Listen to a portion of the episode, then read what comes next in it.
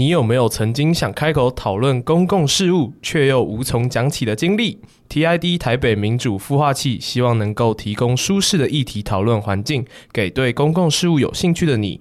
除此之外，也有培训、讲座、工作坊。上网搜寻 TID 台北民主孵化器，一起与世界各地的民主伙伴呼吁民主吧。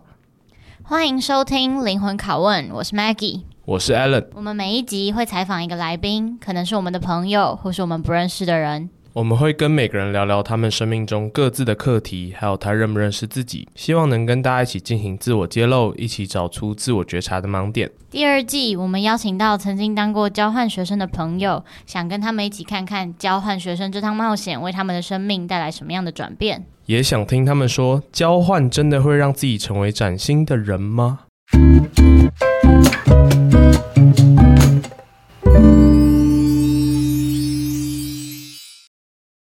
这一集我们邀请到一个很特别的来宾，他是 Alan 的朋友。我们先请 Alan 介绍他出场。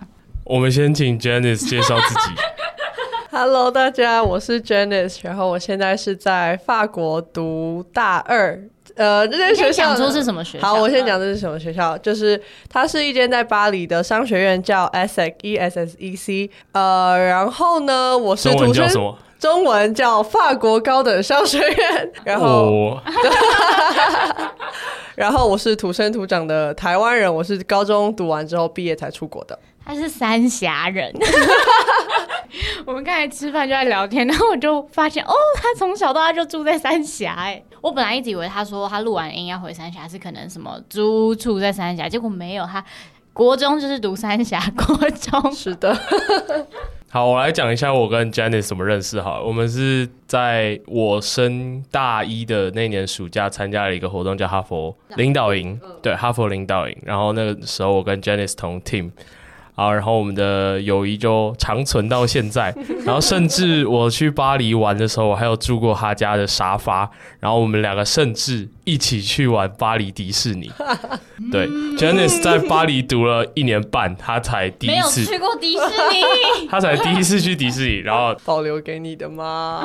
谢谢 Janice。那哎，那你要讲他，你要不要讲你自己上半年在新加坡交换？好，呃，因为我们的学校它在全世界有三个校区，一个在巴黎，然后另外一个呢就在新加坡，还有一个在摩洛哥。嗯、所以我上学期有一个学期的时间是去新加坡校区交换，然后他就是在新加坡的市区里面这样。嗯、那你明年有什么计划？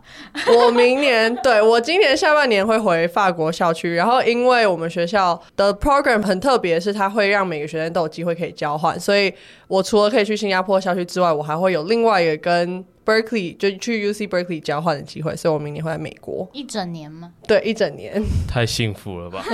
Alan 超羡慕，整个羡慕到不行。哎、欸，那你形容一下你对 Janice 的印象吗？或是他给带给你的那个？嗯，好啊，就是反正我记得我们在啊，我跟他跟 Jody。就是一个在慕尼黑读书的女生，反正我们三个都是 HTLC，就是那个哈佛。出现大概三百次。Shout out to Jody。反正呢，我们三个在他们出国之前有吃过一顿饭，然后那个时候他已经上了，就是确定要去法国读书，嗯、然后那时候我就。感觉到说，Janice 真的是非常非常的有潜力嘛？因为在他参加那个营队的时候，他才高一，就是以一个高一的身份，然后跟其他高二、高三的学长姐们一起。你是学长姐？对，我是学长。然后他的那种相处模式嘛，然后就是一个很积极、很有礼貌，然后很上进的一个学妹。然后他又比如说他已经知道自己未来会去法国读书，所以他也先学好法文了。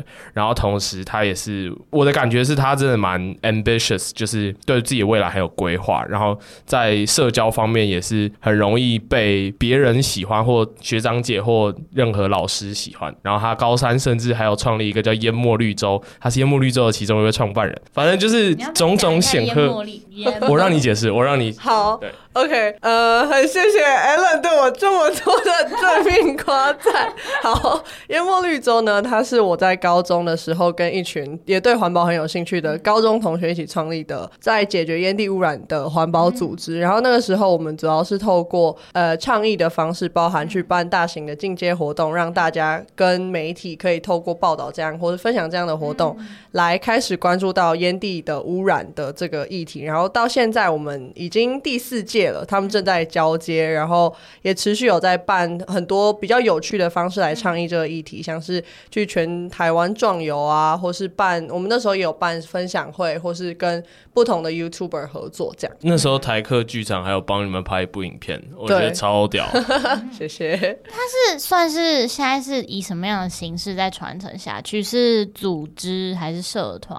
嗯，对，它算是学生组织，但是因为当初我们四个创办人都刚好是北。一女的学生，所以现在主要的组成都是北一女的学生，哦、所以就是留在北一里面的社团，只是会招其他高中。欸、对对对，就他没有只限于高中生，或没有只限于北一的学生，嗯、但刚刚好，我们现在的组成都还是北一的学生。反正他们当年结合了全国两百四十位学生一起做这个东西，然后还要在西门办。我不知道那叫什么进阶进阶的高中生进阶活动。他、啊、那个舞台是哪里搭的？哎、欸，那个是西门的广场，就是西门最大的那个舞台那边。啊、我以为是你们自己搭的。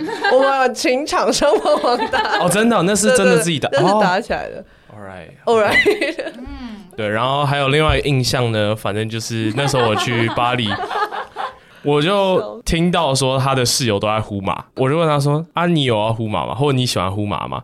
然后他说：“嗯，还好。”然后我我其实蛮惊讶，我就想说：“可是你室友都在呼麻，你为什么不会干？因为他们还有一个呼麻室，就那时候我睡的那个沙发的那一间，就是他们的呼麻室。然后我一进去的时候，干超臭。” 我都很不好意思让你没有没有没有没有没有，反正反正就是很好笑。然后我那几天就霸在那边，他们就没有机会在那边呼嘛。没错，你让我的室友安静健康的过了几天。你是完全不呼，还是就是不会跟他们一起呼？哎、欸，应该说，我有在朋友让我试的情况下试过了一次，但我后来发现我不喜欢那个味道，然后又加上那个东西其实对大脑不好，就是。吸多了会变笨，讲白话一点就是这样，所以 好，好考理性的回答，非常非常乖，非常非常上进，就是那种爸妈放他出国也不会担心的那种。那哎、欸，那我考你，你知道 Janice 是什么时候想要出国读书的吗？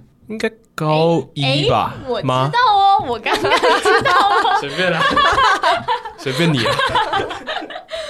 我刚才就在跟就在问他说他萌生这个念头什么时候，然后他跟我说是国三的时候，他看了刘安婷的书，然后就发现哎、欸，出国留学是一个选项，所以他国三之后就是有把这个列入他的算是准备里面。我觉得其实蛮不容易的，就是如果你要在一个很年纪轻轻的状况下就下定这个决心，其实。我不知道啊，就是我觉得很多人是没有看到那个选择，所以他不知道有这个选择，所以他没有做出这样的选择。嗯，那我觉得看到了，然后敢选，也是另一种勇气。好，那老样子，哎、欸、，Alan 还说你是 social queen，哎、欸，你觉得你是 social queen 吗？我当然不敢这样自己说自己 social queen，但是我蛮喜欢跟别人聊天，嗯、跟我也觉得就是分那种人格有什么 extrovert 跟 introvert，内向、嗯、外向，然后我是属于我跟别人互动会带给我能量的、嗯，所以你是非常算是享受跟别人互动社交。我蛮享受跟别人互动社交，嗯、但前提也是我觉得这个人跟我有 vibe 起来这样。哦 OK，那你会怎么形容你自己？就刚刚 Alan 形容这么多，然后我们也聊了一些你过去的丰功伟业。那你觉得你如果给第三个 text，你会怎么形容？刚才大二就这么多丰功伟业，我好羡慕，真令人崇拜啊！Janice 学姐，少来。好了，如果呃选三个 hashtag 的话，我觉得第一个会是，诶、欸，也算是很最近我会想要成为的一种样子。我然后也算是我现在的一个状态，就因为我会到处的搬家，然后就像我刚刚提到，有去新加坡，有机会可以去完法国之后又去美国，然后所以我觉得我第一个 hashtag 会是四海为家。而且我发现，诶、欸，虽然说台湾对我来说，我会觉得还是每次回来我都会觉得，对，这就是家，这真的是跟任何地方都不一样，但是。我也觉得，当我在一个地方有办法碰到一群就是很珍惜我的人，然后可以 vibe 起来的人，我觉得那个地方我就可以很开心的生活在那边。嗯、然后第二个 hashtag 我觉得是 problem solver，就是问题解决者。哎，这个并不是说我有多么厉害或是多么专业，但是我觉得我其中一个会带给我开心、会带给我成就感的是解决问题，不管是解决比如说朋友跟我说的问题啊，或是我自己在解决我自己的问题的时候，我会觉得嗯，这个挑战我想要克服它，也会带给我动力。然后我觉得这也会连带到我自己在找，比如说哎，我职涯的方向的时候，我会想说有什么样的机会可以让我提供这样的价值。然后嗯，未来会。想创业吗？曾经想过，但目前我觉得我会先想在一般的。我们等一下可以再讲这件事情。但是创业不排除，只是目前还没有这个想法。对，然后第三个 hashtag 或是认真感受、认真生活。我觉得这个是在法国生活了一段时间，影响我很深的一个价值观。就是，嗯，我会用认真这件事情，就是。去强调说，应该说对得起自己的这段时间，然后会感能够感受说，每一段时间不管是挫折啊，或是不管遭遇到什么事情，这个事情对于自己的感受什么，我觉得能够记下这样的感受，会让人生充满很多有种在拍冒险片的感觉吗？或是会有种，我觉得也可以更体会。自己这个人的独特性，或是更了解自己。当有感受这个东西存在的时候，所有发生事情就不是只是事件，而是你会觉得你就是深深刻刻身为一个人有的一些回忆。这样、嗯。那你通常都怎么感受跟怎么认真生活？嗯，我觉得感受的话呢，就是应该说，我觉得很多时候需要慢下来。嗯。嗯 这个笑没有，只是觉得这就是很 Maggie 这样。哎、欸，你们今天才见面，你可以不要今天就讲 Maggie 语吗？什么？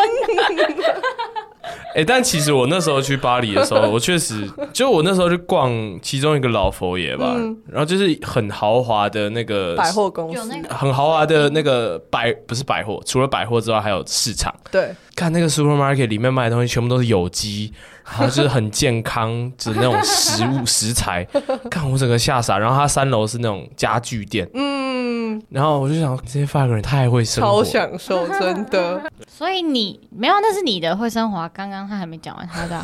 对对对，所以 你是如何被法国人影响，或者是你是怎么样子感受到这件事情？对，我其实。第一次我发现我有开始学会慢下来，是因为我之前在台湾，我基本上不会放空，就我没有这项技能。就如果我看我弟在瞄这个点的时候，我会说你在干嘛？他说他在放空，但我不理解放空这个 process 这个程序或是这个感受是什么。然后我后来出国，就因为可能。我觉得外在因素也有吧，可能很多地方你知道小偷很多，你不能放空，呃，不是不是你不能放空，你不能想东西，要不然你会没有顾虑到旁边的东西，这样，嗯，对对，就是你要 stay alert at the moment，你不能这想想想的太入迷。我可能就是在台湾直接上走，我可以想说，哦，那我明天有什么事情要做，那还有什么什么数学题要怎么解，这种我可能在街上，高中的时候，对，但是后来我。就到了法国，我发现大家好像都很会放空，然后真的，我觉得放空会可以体验到很多。像我以前是对于比如说日落，就是夕阳很漂亮那种东西，我是没什么感觉，就我就经过，然后我就回家这样。但我现在看到，就是我后来从法国，我是一年半之后才回台湾，然后那时候回台湾，有一天我就是从咖啡厅走回家的路上，我发现我们家旁边一处非常平平无奇的街道上面，就是有很漂亮的夕阳，然后突然觉得。哇，竟然夕阳在每个地方都是这么美的吗？哦，所以没有什么外国夕阳比较美这种吗？有，哦、有，哎、欸，有，哎哎哎哎，这有科学根据，我要跟大家分享。好，所以所以你支持的是外国的夕阳，外国月亮比较圆，对吧？外国的月亮比较圆这件事情，我觉得。不是这样用的，就是呢，快快点反驳他。好，我要来反驳。我刚刚之所以会说外国夕阳比较好看，原因是呢，因为台湾湿气太重，所以它不会这么常有漂亮的夕阳。这是我研究过。我我觉得这里讲的不是自然现象，我想我想要知道那个是感觉吗？但他没有，他就是觉得都很漂亮啊。所以我们要 jumping，所以外国月亮比较远吧？我觉得用什么面相？其实我一开始。去的时候可以不要那么官腔吗？哎，没有没有，我有 reasoning。听我听我说，就是我一开始出去，确实觉得外国月亮比较圆。就我可能走在路上，觉得哦，这里没有空屋，然后食物又好吃，虽然比较贵了点，但是每个地方都看起来很漂亮。而且，by the way，巴黎真的很漂亮。然后，哎，真的，我觉得巴黎吊打台湾，超漂亮，真的。不是那样比的吧？不是那样比的，你要比，你应该是要巴黎跟伦敦啊，怎么会是巴黎跟台湾？好了。没有，我觉得要看，因为其实我觉得巴黎人虽然说他们自己也知道他们的城市很漂亮，但是我觉得他们在走游走其他城市，或者是像我有一些法国朋友，他们来台湾玩，他们就会跟我讲说，哇，台湾的寺庙很漂亮，或者台湾的骑楼很漂亮。我想说，哦，真的吗？自己没有的都比较漂亮。对对对，所以对他们来讲，外国的月亮也比较圆，懂吗？就是。万用的，的通用的，所以你要回答了吗？我要回答外国月亮比较哦。好，等一下，我要继续讲。然后呢，我到后来我就其实我会想，其中一个原因，我大学会想去这么多不同的地方，是我也想在大学这段期间可以找出一个我会想要长期生活的城市，或甚至是定居的城市。一开始我是秉持着肯定有个地方是最棒的，然后一开始呢，我就觉得嗯，那就是巴黎啦，就是就是大家工作又非常的就是 work life balance 啊，然后真的生活品质蛮好，就是很健康的生活形态，然后街景又很漂亮，然后大家的生活态度也都非常的不会给你很多的压力，然后我就觉得嗯，这就是最完美的地方。但是住了一阵子，又发现其实。比如说它的行政效率啊、安全，这肯定是没有办法跟台湾比的。然后后来又去了新加坡，觉得哇，那新加坡那个市场机会很多，然后又很便利，是全亚洲现在最先进的其中一个国家。结果我后来看一看，也觉得嗯。新加坡虽然我没有 offend 任何人的意思，但是新加坡就是蛮小的，然后其实就是城市的景啊，然后大部分的新加坡人他们的你叫什么休闲娱乐的活动，嗯，其实都蛮局限的，就是他们没有，比如说好。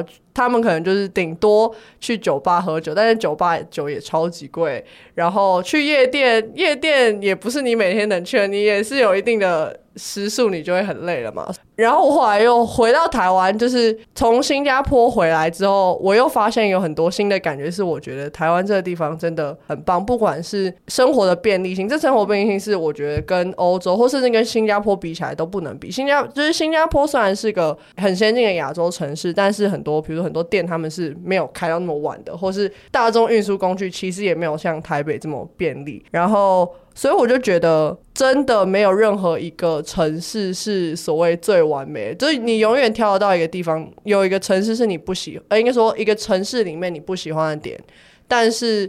我觉得最重要就是，如果你真的决定想要在这个地方生活，那你就要学会去看见这个地方你喜欢的地方。可能每个人不一样，可能我在乎的是便利性，在乎的是安全。可能有人看到的是台湾的物价很便宜，或是有人看到的是台湾的可以读书的咖啡厅非常多。这真的是其他地方完全没有的。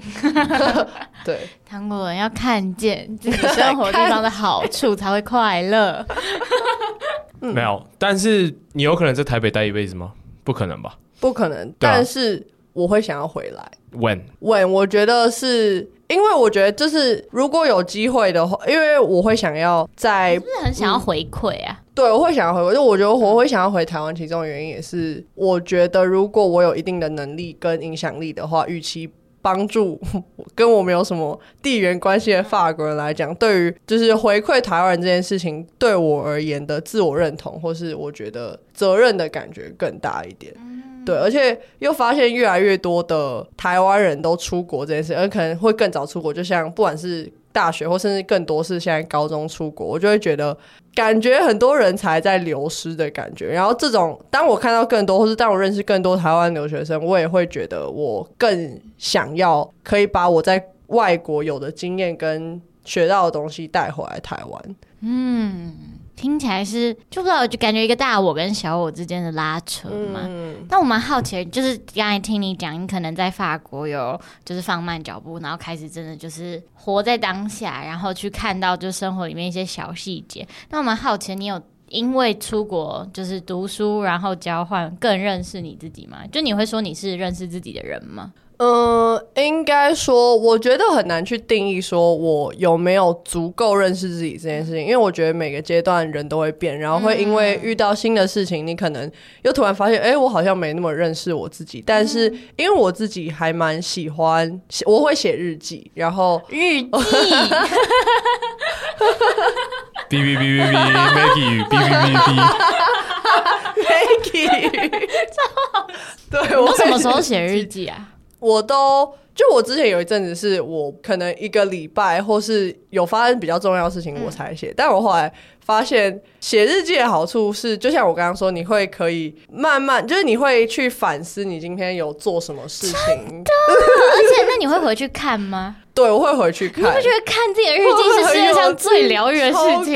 对对对，就会觉得天哪，我都没有白活，就是真的真的，就是难过的也是，快乐的也是。现在的那个点，真的没有，我觉得我觉得写日记很棒，但是我只有在我心情不好或状态不好的时候写。然后对我来说，写上去是一种 release。哦，release 完之后，我暂时不会看。我之前也是这样。可是如果你心情差才写，你永远不会知道你心情好的时候那个状态是多么好的，就是你没有办法很公平的去看你每每一。就是长期的状态，因为像如果你每天都写，一定会有开心跟不开心。然后你回去看的时候，你就发现哦，其实我也这么开心过，哦，其实我也状态这么好过，或者哦，我其实这么惨过。就是你都会后来就发现你都走过来了，这一次一定也没问题。我同意，这点我认真同意，因为我之前写也是用 Ellen 那种方式写，就是我有很很想要 release 的东西的时候，嗯、就是当我发现我开始跟爸妈讲，可能他们。不一定懂我在干嘛，或者跟朋友讲，我也不想造成他们负担的时候，我就会写日记。所以我有一阵子就是真的是。那你那你现在频率多少？我现在频，因为我现在变成写日记，但是我会写到那种很深很深的，也是有特别的。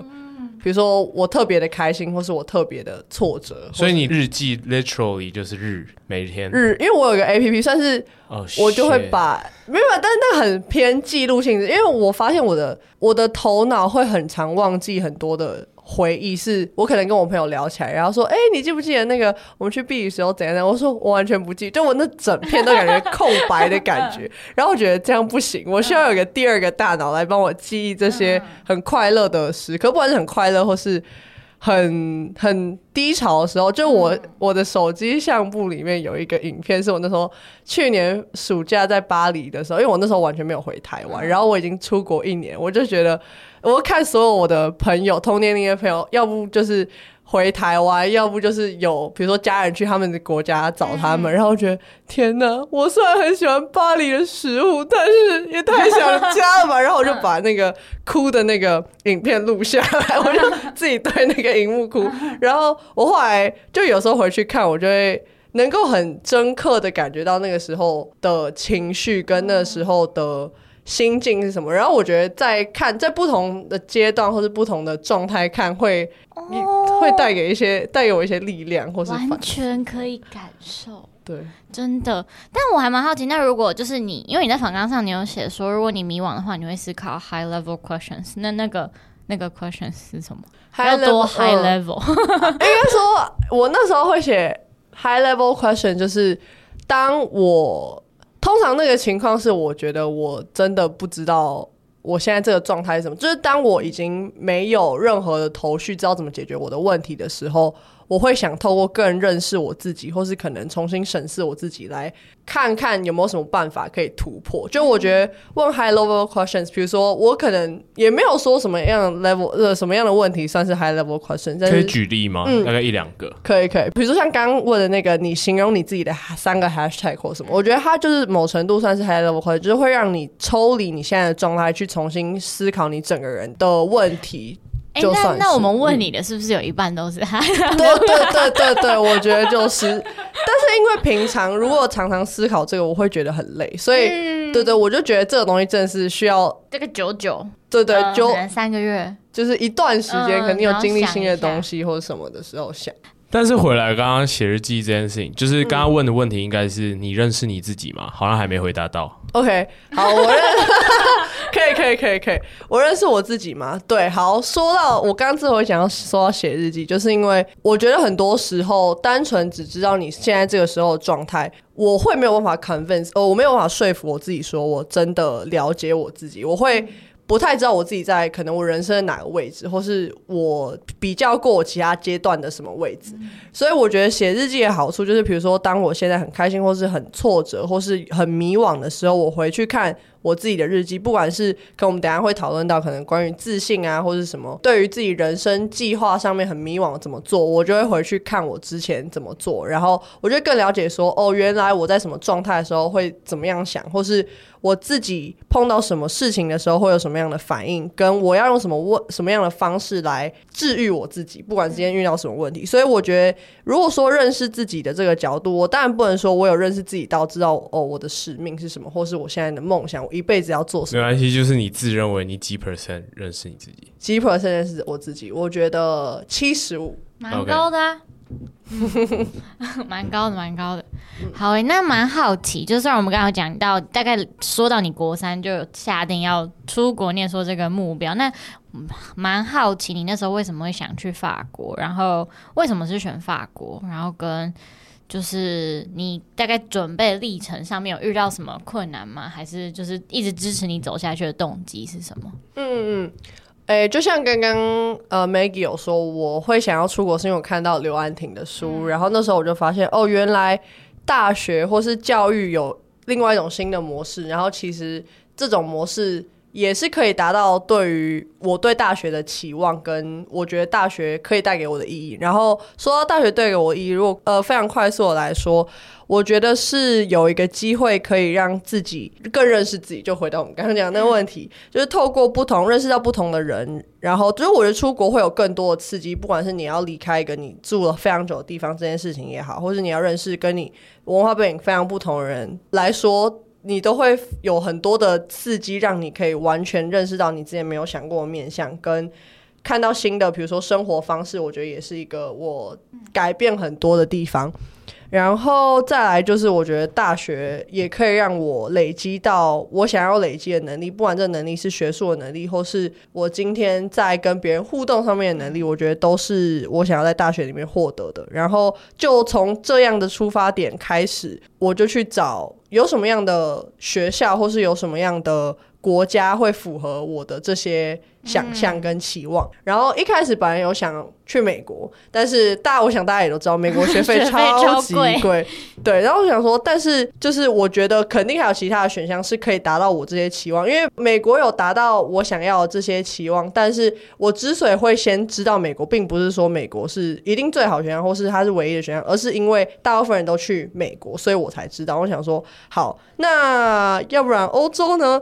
然后因为那时候其实现在还是蛮少人去欧洲的，然后我那时候。就想说好，那我就现在查查看，然后我就去了几次欧洲教育展，我就发现其实欧洲有非常多很适合我的学校，就是因为我也想要在不同的在大学这段期间去不同的国家，然后刚好我现在这间学校就是有这样的机会，然后也是一间蛮注重实作教育的学校，所以我那时候就自从发现法国有这些学校之后，我就开始学法文啊，然后准备出国这样。嗯，那你也是一个很就是认知到你的目标是什么，你就会开始往前的那种人。对，但我蛮好奇，你刚才讲了蛮多，其实你对大学读大学的意义，然后跟你觉得大学可以带给你什么，那这这些答案跟这些问题的思考，是国三的时候就想到吗？还是你是边读边 pick up 这些概念的？我那时候国三的时候，我单纯只是觉得很酷。就是出国读书是很像一个新的世界，就是当我只能用书本看，因为那时候也没有什么 YouTube，我记得可能是六七年前的时候，我没有办法很具体的想象出国这个是什么样子，我我只能透过刘安婷的文字，那时候我就觉得是个很像很有冒险感的一种生活方式，然后有很多我很好奇的东西，我想要亲身去探索，然后在这个过程中。我觉得我很幸运的是，我虽然这条路很少人走，但是我都可以在我觉得还蛮关键的时刻碰到可以支持我选择，或是可以让我更清楚我这条路是适合我选择的一些 mentor 或是朋友，这样。嗯，所以找到读大学的意义是去读了才发现。边读我觉得会有反思。嗯、我到高中的时候出国前，其实我也有写了一个我觉得我对大学的期许，这样。但我蛮好奇的，就是假如。就你刚才有提到蛮多，就是可能你、嗯、你需要是冒险感，然后你生活的追求或什么，那这些东西听起来就是你可能你在乎的东西，跟你会很容易受别人影响吗？就你会很容易把自己拿去跟别人比吗？因为其实你一路成长的过程中，大概从高中开始，应该也是在一个蛮竞争激烈的环境。嗯嗯嗯，我觉得我一开始应该说也没有一开始，我觉得我从小到大成长的过程里面。我很大的动力是来自于跟同才比，因为我觉得就也可能是你觉得干掉别人很爽，讲白话也是这样，但是我觉得没有讲，没有 没有，我真不能否认嘛，因为我的意思是说成就感，应该说我觉得赢别人带给我的不算成呃对，当然会有成就感，但我觉得更多是可以让我自己清楚知道我自己在对的路上，就是。我觉得这是就是赢别人这件事情是个当我自己完全不知道自己的位置在、哦、对，算是一个指标。嗯、我我觉得成就感对我来说倒是还好，那取决于那个领域是不是我有兴趣的，我才会有赢别人或是竞争中突出的成就感。但是如果单纯只是就是 in general 我在竞争中可以做得好这件事情，我就是觉得好那。就代表我有能力，其实它是某程度可以自我认同的一个方式。我倒不觉得说，哦，嗯、有点像是赢别人会让你觉得你自己是有价值、有能力的。对，因为我就很客观的证据，这个去 confirm 你真的你的努力是有用的。就可能早期你没有办法自己努力完，就觉得自己的努力是，就我觉得在我还没有那么清楚自己知道要怎么走的情况底下，跟别人比较是最容易知道自己的定位的方式。所以出国算是赢别人的一种吗？我那时候其实，我那时候没有尖锐啊，是吗？我那时候没有这样想。我那时候出国的时候，我不觉得这是一种。出国后有这样想吗？你在你在法国巴黎走在街道的时候，想象自己是那种富家女的时候，然后看着台湾大学生 在野林大道骑车的模样，你有觉得你赢过别人了吗？应该说，我知道 Alan 会问出这这个问题的出发点，但因为其实很多，你不要逃避，我问你，我问你，我要讲。应该说，我是个，就我觉得，当我看到我身边的朋友，比如说可能有甚至有重考的朋友的时候，我不会觉得我赢他们，但我会发现我自己很幸运这件事情。就是我不知道 Alan 现在脑子是不是觉得 bullshit。没有啊，我相信啊，我你继续说。这个太好笑。但是我觉得，嗯，我觉得我不能说会赢别人，因为我觉得人生这件事情，就像我觉得我到后来发现，法国人其实是个，就是以价值观来说，他们带影响我很大。他们是个不会比较，就是他们其实也不太 care 别人在讲什么或想什么，所以。自然就没有所谓比较声，因为你可能比了，然后他自己也不 care，你就觉得那我就没有必要比。所以被比的人或在比的人，这些人都不存在的时候，你就不会陷入这个回圈里。法国人不会有一种优越感吗？他们这个民族的优越感呢？法国人有优越感，我觉得很多。你有在法国养成优越感吗？我觉得这。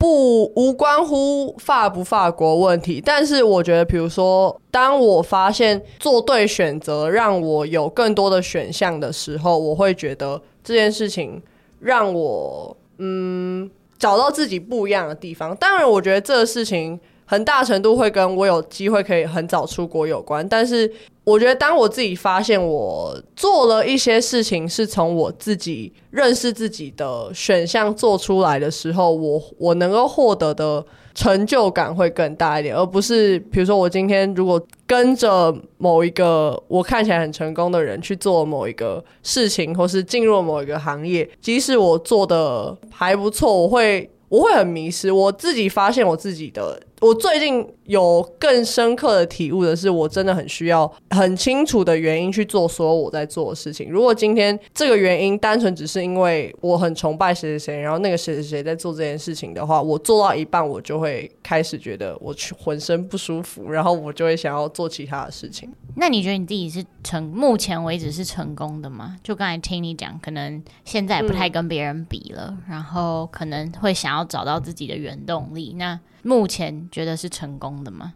嗯，或是你你可以定义你自己的对成功的定义。嗯，我觉得对，这我觉得问觉得自己成不成功这件事情，曾经是我会在 high level question 里面每次可能都会问到的问题，嗯、但我后来觉得我我每次想要回答这个问题的时候，我都不太知道这个问题到底对我来说重不重要，因为。我觉得“成功”这个词完全就是人类发明出来。我觉得刚刚跟 Maggie 在说，我们两个又最近都在看人类大历史。人类大历大历史里面讲到一个概念是说，很多的。大家在乎的东西，所谓无形的东西，曾经有人说什么“无形胜有形”，那那无形的东西全部都是人类虚拟出来，不管是很具体的，比如说货币或是什么社会制度这种，但更多的关于大家成不成功，大家是不是个开心的人，什么样的人，这很多其实都是人类所定义出来。所以我觉得“成功”这个字，如果要用非常世俗的角度说，哦，我自己来认定我自己是成功的人，那。我觉得现在我满意我自己的状态，那这样就是成功。但我自己是觉得我，我我现在在思考的时候，我不会把我是不是成功的人这件事情列入我的思考问题里面，因为我觉得它是它不是一个嗯，应该说成功这件事情本身就是一个在比较框架里面衍生出来的字。如果你不跟别人比较成不成，呃，你不跟别人比较的话，成功这个东西是没什么意义的。然后，因为我已经说，我觉得比较这个东西是。嗯，是很难避免，但是我觉得它意义不大，所以我觉得回答这个问题上面，我也不会思考太多这样。但我觉得其实。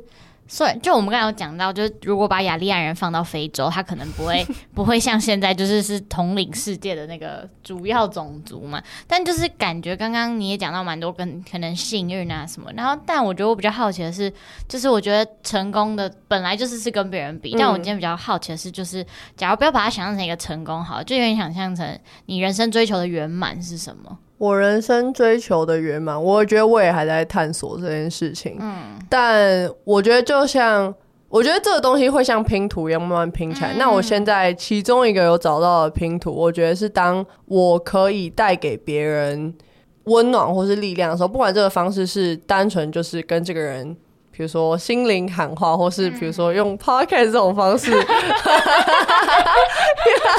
不要再讲 Maggie 了。我快笑死了！要不然，就比如说解决他们的问题，嗯、这种也是一种我觉得会让我感到圆满的方式吧。或是你在接受过，就是可能你在法国读了一年半，然后去新加坡交换半年之后，这两年的留学交换经验吗？有有摸索出你可能你理想的生活方式吗？就是可能会是什么 work life balance，、嗯、还是要就是一直突破舒适圈之类的？嗯。嗯这其实也是我最近常常在思考的问题，因为，呃，我我不知道我们大家的听众年龄大部分现在都是落在哪里，但是因为我现在我猜应该。十八到二二四哦，十八到二四，好，那肯定有跟我差不多年纪，因为我是大二升大三嘛。那大二升大三或是大二以上的，我想肯定都会有某些时刻，或是甚至一直都是处于一个对于未来的迷惘，或是甚至到焦虑，因为需要离开一个很习惯的体制，那也就是学校。然后我觉得这件事情其实如果开始思考。就是要离开学校这件事情，其实是个还蛮值得恐惧的事情吗？我以为你会很兴奋呢。我曾经觉得很兴奋，但是我觉得某些时刻，当你发现你必须完完全全对所有东西负责，就我觉得这个东西有好有坏。就是兴奋的部分是哦，你就是可以做很多事情，然后你没有什么限制。但是当你看到更多，比如说现实层面的东西啊，或是跟更多有社会经验的人聊天的时候，就会发现，其实要完完全全负责，然后要成为一个自己小时候会喜欢的大人，是有一定的难度的。曾经可能高中的时候，喜欢什么样子的大人？小时候其实。我自己没有，我那时候没有想过这个问题。但是我那时候，我前前一阵子跟一个朋友在聊天，他就跟我讲说，哦，他呃上上礼拜拿到一个在呃什么纽约大厦里面的一个实习，然后是件很好的公司。然后我说，哦，很恭喜你啊。他说，但是他就是有点不知道该怎么思考这件事情，因为他曾他说他他他是属于到高中都还是很叛逆，也是建中生，呃，很叛逆。Oh, Felix 吗？对。哦，他说很叛逆，然后也是属于那种我不要从世界的那种，就是他觉得他自己可以。完全不管世界眼光怎么想，然后可以不用走上一个很势利或是很在乎社会眼光的一条路。然后，但他就跟我讲说，他现在他就说，他绝对不要成为一个在那种商业大厦里面穿着西装的工作在笔电前面整天工作的大人。但是他那份实习就是完完全全体现了那个形象。然后他就讲完，他跟我分享完这个故事跟感受之后，我想说，嗯。对，那我现在到底是不是就是我会想要成为什么样的大人？因为我我还不会定义我自己是个大人，我觉得我在成为大人，所以我就会很频繁在思考这个问题，就是莫名其妙就会成为自己讨厌的那个样子，是这个意思吗？不是莫名其妙会成为自己讨厌的样子，但是好不知不觉这个词有比较好吗？我觉得是，如果你没有一直问自己，你就会潜移默化就走到那里。对，就我觉得要成为自己。喜，因为这样讲，我觉得要成为自己喜欢的样子很难，就是他需要的因素太多。就除了你要知道你自己喜欢什么样子之外，你还有能力可以达到那个样子。但但是这两个部分都非常非常难，所以我觉得也不是说很容易莫名其妙成为自己不喜欢的样子。但就是这个东西是一个需要需要有耐心，不是耐心啊，需要有毅力跟坚强 才能解决的问题吧。嗯，那你现在？喜欢现在自己的状态吗？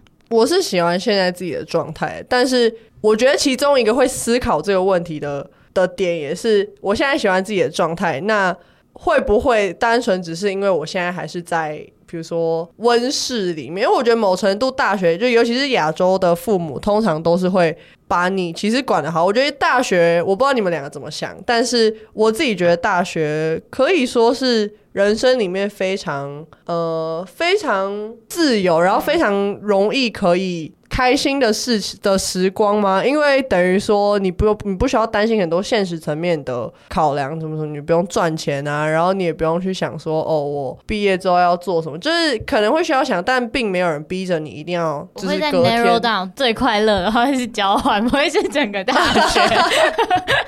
True。但是我其实很好奇的是，嗯、你觉得你在回台湾之后，跟快回来之前的这些不同时期，你的状态有什么差异吗？你说新加坡还是法国？都可以。嗯、呃，我觉得我从法国那时候回来的时候，我知道你那时候是很想家，嗯、所以你是非常非常想回来。对。那最近的这一次，相较前一次没有那么久的间隔，你回来之后有什么感觉吗？我觉得目前都还是蛮正向的感受，因为我因为我回来之前，我也有再重新反思了一次，就可能我刚刚讲说新加坡就每个城市的好或不好啊，然后我会更发现台湾有哪些很棒的地方，所以我觉得我回来，我更多是感受到台湾很棒的这些地方，然后珍惜我在台湾做很多事情很便利这件事情，或是可以跟家人相处的时间。那你自我的状态呢？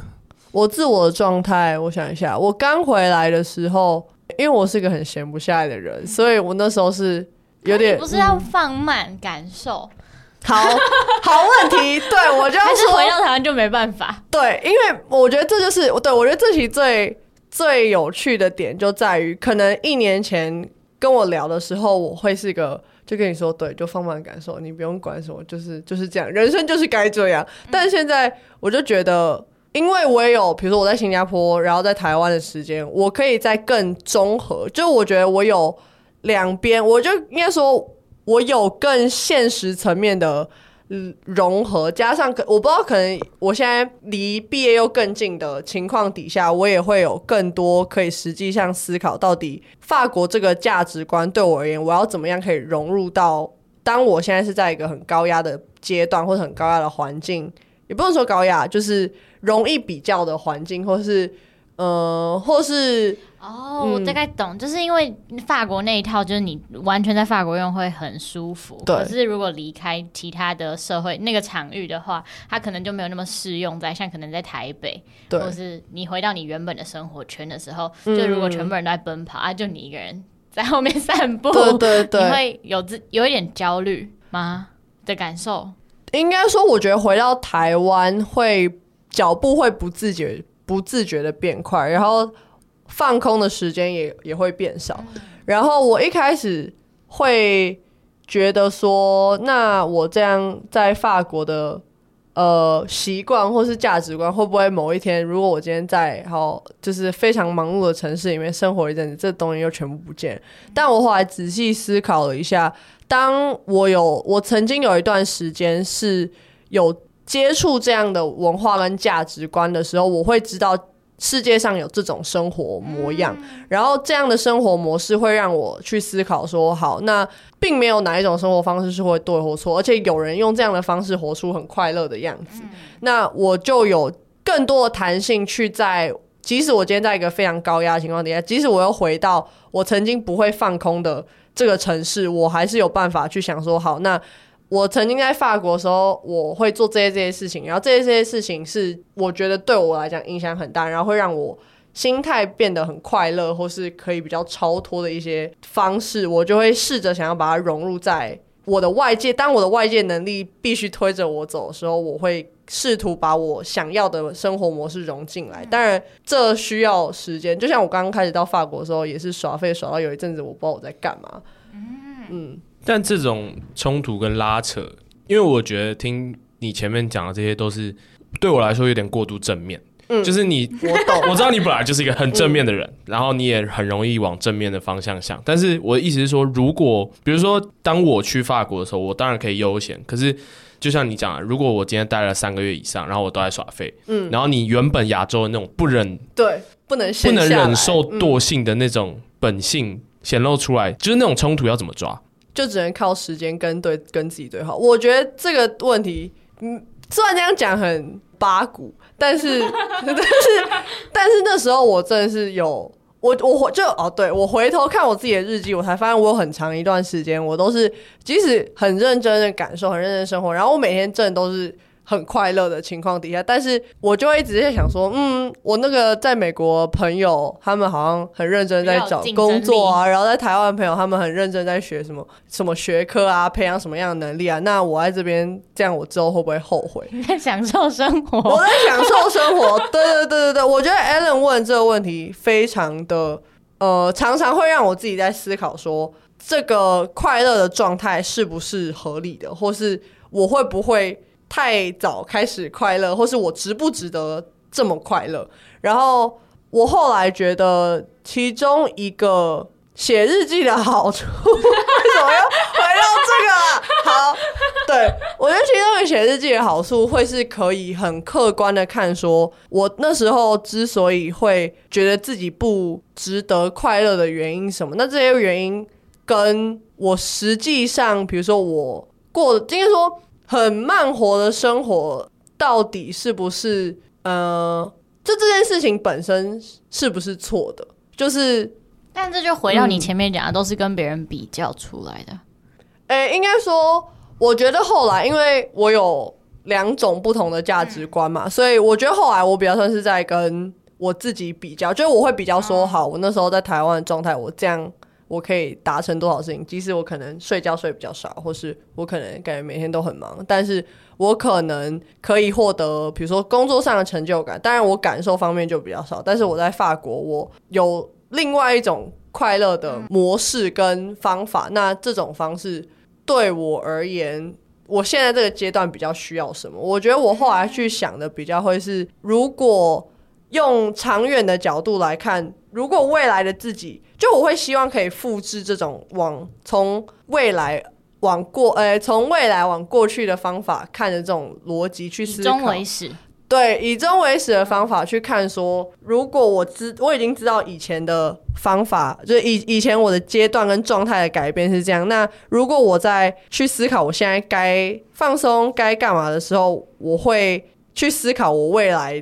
的自己会希望我这个时间是拿来做什么，然后我觉得这个也会影响到，我觉得到后来我可能想的会是我先去确认我每个阶段到底我最想要达成什么，或是我觉得每个段阶段最应该要做什么事。可能一开始我会觉得是跟着别人的 timeline，可能大家都会想说，哦，那大学就是大学毕业去读硕士啊，或是。大学毕业先工作几年去读，再读硕士这种，就是这种 timeline，我觉得大部分人可能就是会跟着自己觉得很成功的人去 follow，然后就会觉得很安心。但我后来我觉得一个可以更说服我自己的方式，会是去仔细思考有什么事情只能在你这个时期做，不管是某些你只能，比如说你年轻的时候体力够好，然后你，然后你又是个很重视事业的人，那你确实这段时间就是该冲事业。那有些人他可能本来就没有是这么是个事业新人，但他很喜欢旅游，他可能。一般的价值观，或是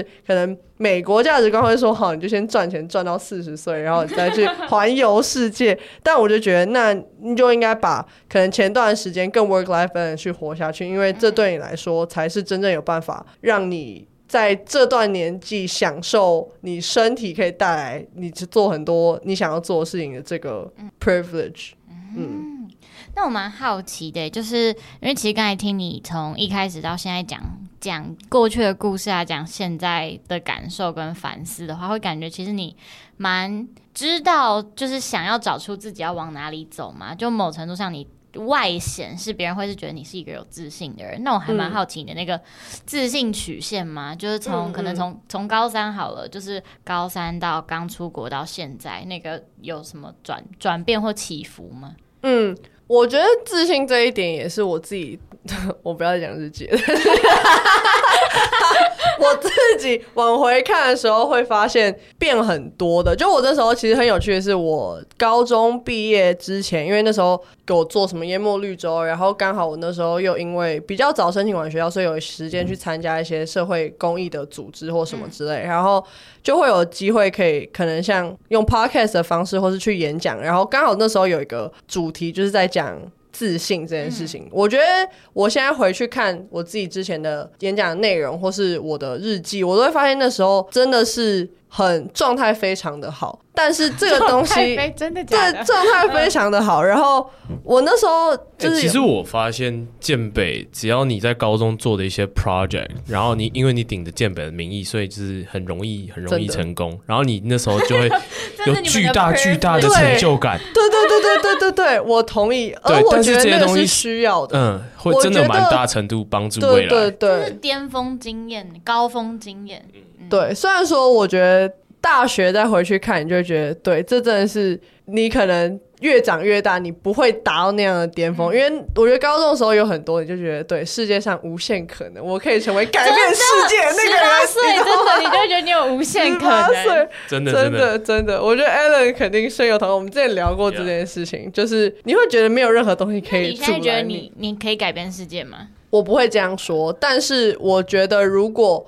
我有着这个方向的话，我会用很实际的方式说好，我想要改变什么面向。我不会就跟别人说我的梦想是改变世界。那那个所以后来的对，好，后来的故事呢，就是我那时候在高中的时候，我甚至还那是我发明的嘛，对，算是我研发出一个词叫绝对自信。然后 现在讲起来很搞笑，但是我那时候认真是，你知道。哎、欸、，Maggie，你这个笑很很失礼。不是不是，我很好奇，什么叫绝对？是那个绝对值的那个绝对？绝对，Yeah，absolute，就是那个绝对。嗯，好。你很失礼。什么？我还没听他讲完呢。哎、欸，我跟你讲，如果你去 Google 上面打“绝对自信”，搞不好还可以找到。喂，等一下，现在拿起手机。But anyways，就绝对自信，有的时候就觉得，嗯，对，这是什么？要用什么概念来包装我的演讲呢？我就觉得，嗯，绝对自信就是一个你不会被任何人撼动，然后你很知道你自己的价值，所以你可以有。哎、欸，真的有这个词哎。嗯，你可以有自信的一个理论。就我那时候就觉得。自信不是来自于别人跟你说，也不是来自于就是你跟别人比较，就是你只要认识自己，你就会有绝对的自信。那是我那时候的理论。嗯，然后后来呢，我出国，我觉得出国其中一个影响我很大的是学会怎么归零跟归零完的累积。因为归零的意思就是你所有的人嘛，因为我在法国是完全没有任何朋友，一开始去之前是完全没有任何认识的亲人朋友都没有，然后我也没有。认识的学长姐是之前在法国留学过，所以我就是什么外援都没有情况底下，我要去怎么样重新定义我自己。然后就像之前我会有很多可能，好，我觉得光高中的北一女这个头衔，我觉得就有很大可以证明我自己可能学习能力是好的，或是我是个呃，我是一个谦虚的女学生这种，就我觉得。某程度身份会包含了很多，对对，会会定义了很多你对你自己的价值。而我那时候在台湾，我觉得我。对于我自己认识的绝对自信，就是来自于这些身份 title，对这些 title。虽然我那时候，反正我那时候讲座里面说，嗯，这个身份不是第一年，但是我后来回去看，你比较是你穿的北衣，你穿的北 衣制服说身份不是这，我才不相信。对啊，我有说要回去看嘛，对啊，然后我那时候就发现很多，不管是身份也好，或者我之前做过的事情也好。所有的东西，大家认识我的都是透过我做过或是我外显的 hashtag 来定义我这个人，所以我会觉得我自己是个值得有自信的人。所以出国归零之后，嗯、出国归零之后，我有一阵子，嗯，我就超级低潮，原因就是因为我很没自信。没自信的原因是我那时候刚好像第一次考试没考好，然后。我那时候觉得不行啊，我是一个亚洲小孩，然后重点是那时候还是数学，我想说，对啊，怎么可能？我之前我应该考满分，你们这些法国人，对啊，然后你好烂哦，对啊，然后哎，我这时候说就整个百思不得其解，我还哭哎，我我真的是没有因为 成绩这么因为 数学哭哎。对啊，然后对，然后成绩就是一点，然后那时候就是我那时候想要申请什么什么社团，然后都没申请上。然后你也能想象，就是在一个归零的情况底下，曾经可以支持我的一些外在的身份或能力，这些都没有。我我曾经没有像我想象中这么屌打范文，然后社团也没有没有证明我之前的，比如说呃那个课外活动很厉害什么的。然后我就觉得。嗯，那我现在是在这边干什么？我就当个平凡的人就好了嘛。然后那时候我真的是低潮一阵子，虽然说我后来有因为慢慢的在我，我觉得可能成绩也有慢慢变好，社团也慢慢找到这件事情。我觉得撇除这个之外，我也发现我自己有。特定的能力，比如说我很乐观这件事情，或是我会去肯定，不管是我自己或是我身边的人也好，这些随着我会跟着的能力，才是我有办法。当我今天到一个新的地方，我会知道哦，我曾经在完全没有任何基础的情况底下，重新建立这样的身份跟这样的我自己，所以我会有办法把这样的自信带着走。所以我后来对于自信有，就应该是我对现在。对于自信的了解，或是自信是来自于你对你自己的了解跟相信。然后我在那个时候的过程里面也发现，自信是没有办法被任何事物定义。就像我刚刚说什么身份啊，或是你哪件事情做好或不好，真的就是因为你对你自己够了解，然后你够相信你自己，不管在什么样的事物有没有定义你的情况底下。你都会有的，对于你自己一个很信任的一个状态。我觉得其实某程度其实还是蛮像你讲的绝对自信的那个定义嘛。嗯，就是你够了解自己，所以你不会轻易的否定你自己。然后你的自信是你自己给的，别人拿不走。嗯嗯嗯，所以现在算是孩子在一个中上的状态。对。哦，嗯。那你觉得就是最后最后一题，嗯、我们觉得大抽学，对，就我们最后一题，就是呢，蛮好奇，就是你觉得你回头看，你觉得出国念书或者是交换带给你最大的改变是什么？我觉得是对于世界的了解，然后从于从对于世界上有不同的生活面貌跟不同的人的基础底下，我会了解我自己想要变成什么样的人，嗯、然后从这边我会更知道说，呃，我自己像以现在的我来说，我会觉得少但是更好，我觉得是我一直以来很很注重的一个点吧。就我出国之后，我会回头看，我会发现我在台湾的时候，虽然。做很多事情，然后很喜欢把自己塞得很满，但是有时候我自己会觉得那可能是在瞎忙。我我不觉得认真做事这件事情会到最后没有任何的回报。这就我觉得你只要有努力都会有回报，但很多时候到底我是不是为了忙而忙的那个瞎忙，现在我就会可以比较客观去审视说，好，那这东西是我到底对我与我的目标跟我在乎的东西。贡献有多少？如果贡献不多，那我就干脆不要做。然后我觉得跟生活方式有关的一个体悟，也是关于怎么样过得开心一点的吧。就是除了说去取得一些你自己想要的东西之外，我觉得更多的是去观察自己的内心的状态，然后知道什么样的东西会让你自己感到满足，不管这东西是外在的东西或内在的东西，或是你需要去做什么样的事情让你进到一个状态，我觉得这都是一个很值得在我们这个年纪思考的一个跟探索一个事情。你上面还有写一个归零的过程，可以解释一下这个吗？归零的过程，我觉得就是要在你踏入不同的阶段的时候去，嗯，去重新审视到底现在有什么样的东西是。你该带着走，就像我刚刚说，可能对于自信这个这个角度来讲，我会觉得很多我自己的软实力是应该要跟着我，而且这些，而这些可能之前本来在台湾的身份，对于现在我来说，它并不是一个必要的东西，而且甚至可能会绊住我的脚步。嗯、那这时候我就要很勇敢的去放下，对对，有勇气，有勇有勇气的去放下它，嗯、然后。去重新在不同的阶段，或是当你有重新嗯有很大的改变的时候，去重新看看到底是什么样定义你自己。嗯嗯嗯嗯，哈，可惜时间关系，不然我觉得我还可以再跟他聊两个小时。但我觉得就从跟 Janice 聊天的过程中嘛，我发现他是一个你反思能力超高，就是你会。不断的 push 自己去想为什么？为什么我要这样做？为什么我在这里？那我在这里的意义是什么？我这样真的是对的吗？我是不是可以怎样去调整我自己？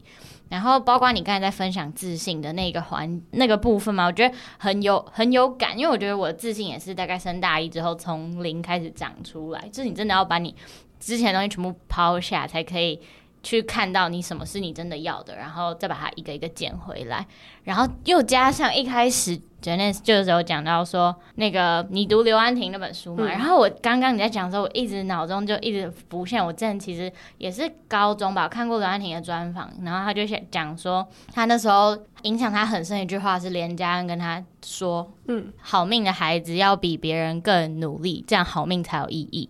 然后所以现在 TFT 的他们有一个 slogan 都是说，你拿你的幸运做什么？然后你刚刚有讲到那个嘛，嗯、然后就觉得就是在你内心深处，你一定是一个很。就是想要回馈，就是你那么努力变强，那么努力想要变得优秀，然后变得更有能力的那个驱动力嘛？我觉得是因为你有看到你自己可能在求学阶段是优势阶级，然后你想要把这份资源跟幸运分享出去。嗯嗯嗯。我觉得这是一个很难能可贵的。一个特质跟精神嘛，就我会蛮期待，可能你十年后真的就是冒险完地球一圈，然后做了一些你想做的尝试之后，你回到你真的想要回馈的地方，然后发挥你的影响力。我觉得那会是一个非常未来可期的过程。嗯，谢谢，谢谢你今天来上我们访问，谢谢唐国又介绍我一个 这么棒的朋友。我所有朋友都是非常有品质，哈哈，High quality，哈哈。好，那在节目的最后，如果大家喜欢我们的节目，可以去五星好评，也可以去小额赞助我们一杯啤酒。那这些连接都可以在我们的资讯栏找到。那我们下一周同一时间灵魂拷问见，拜拜，拜拜，拜拜。